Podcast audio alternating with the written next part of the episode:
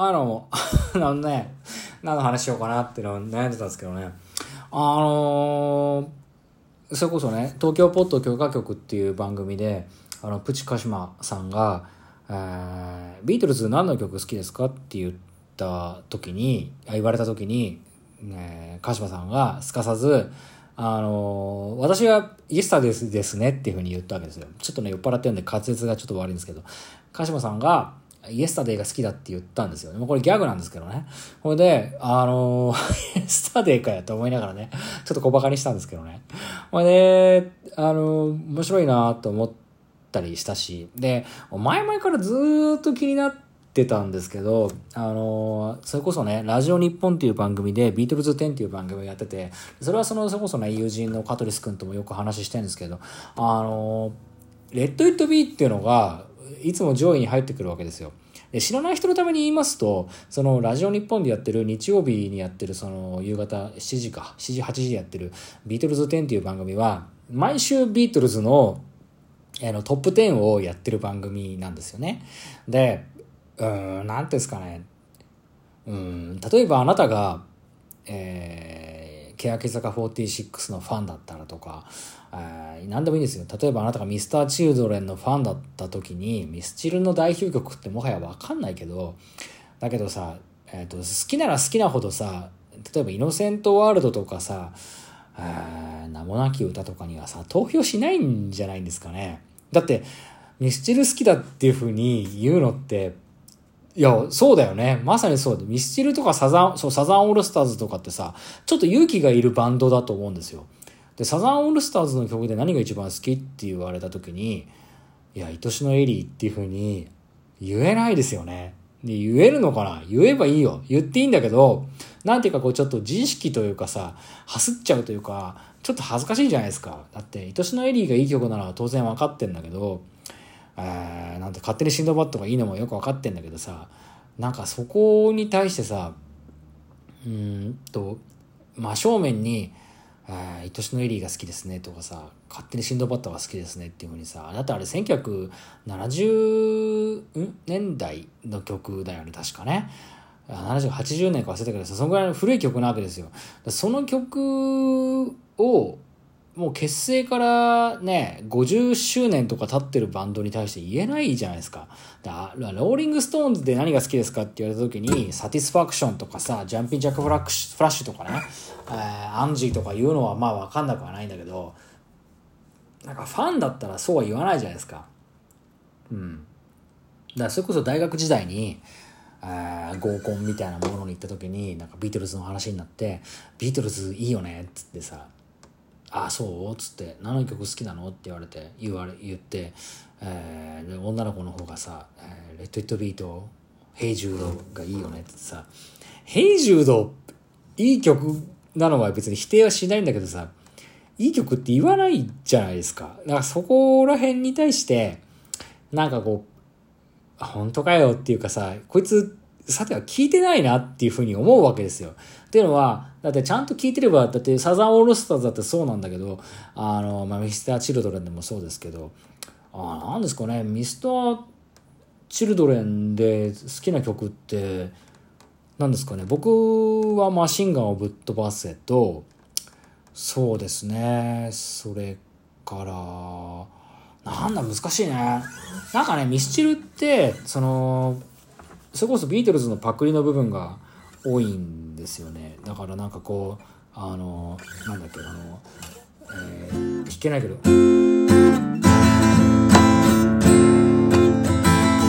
っていうストロークで始まるのが花なんだけど。ん？違うな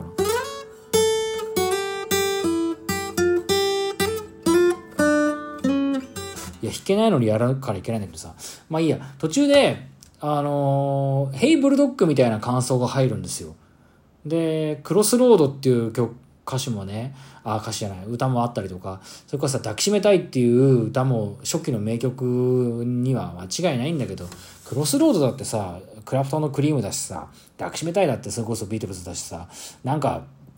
うん、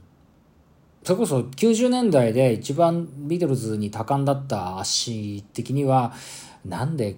あの他のバンドのパクリをやってるんだろうっていうのにすごく許せなかった時代があるんで今は全然別にどうでもいいって言っちゃいいんですけど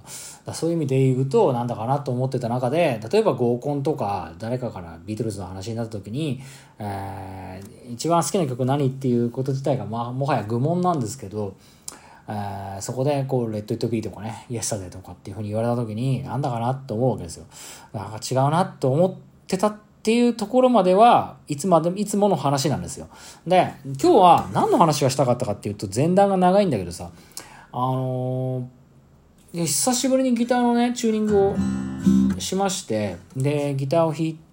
たんですよね。で、えっ、ー、と、いろんな曲をやったんですけど、あの、指がやっぱりね、酔っ払ってるのもあるし、全然弾いてないから動かなかったのもあるんですよね。で、じゃあ、イエスタデーとかレッド・イット・ビーってどうだったかなっていうふうにちょっと思ったんですよね。だから、まあこれでね、例えば僕がイエスタデーを弾いたことで、この放送自体がバンされても別に配信停止すりゃいいだけなんで別になんともないんですけど不思いやびっくりしたのが「Yesterday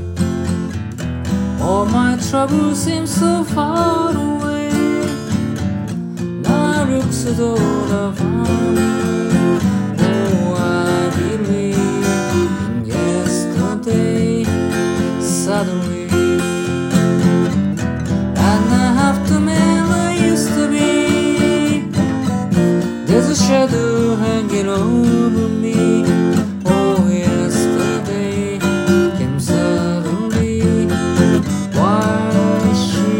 こういう風にさ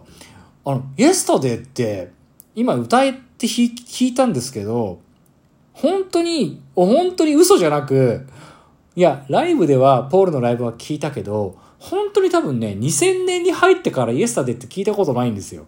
だけどあなんか歌えるし弾けるし頭に入ってるんだと思って。いやでも10代の頃そんなに練習した覚えはないんですよ。だから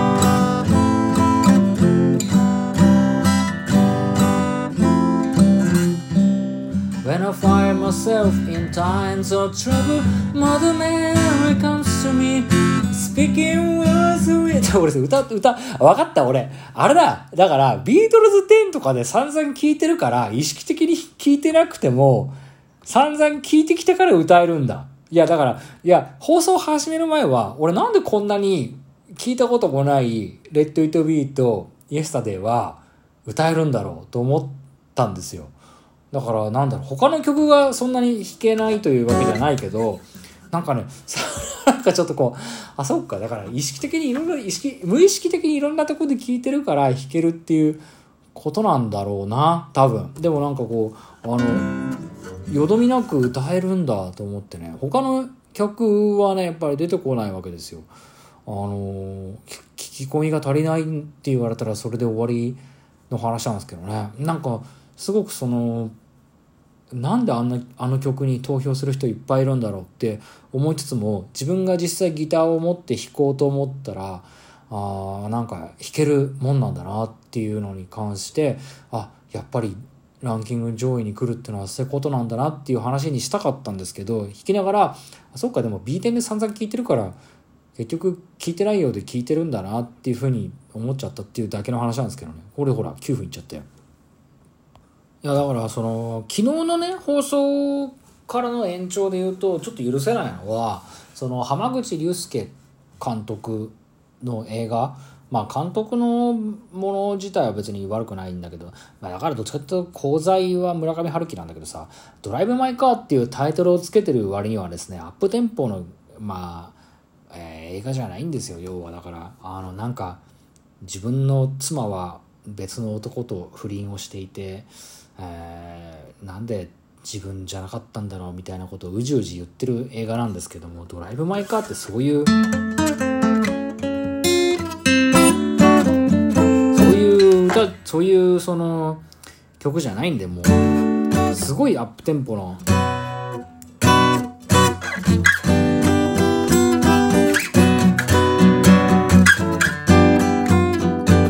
もういい曲なんでねちょっとその曲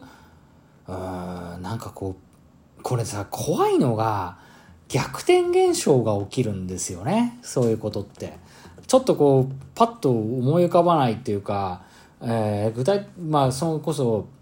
浜口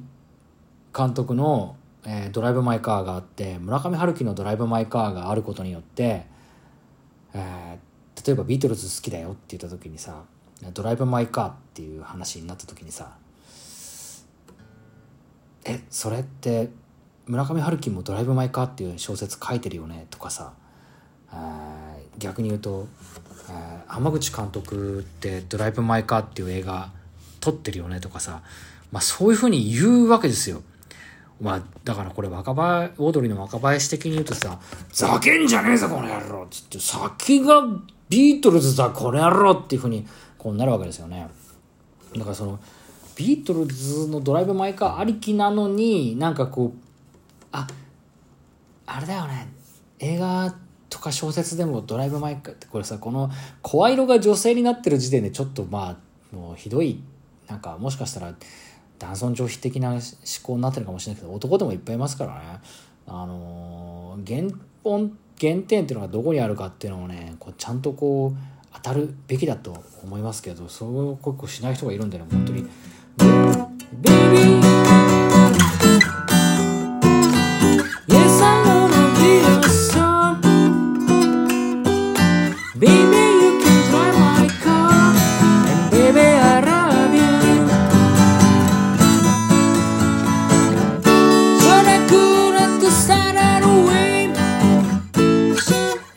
間違っちゃった。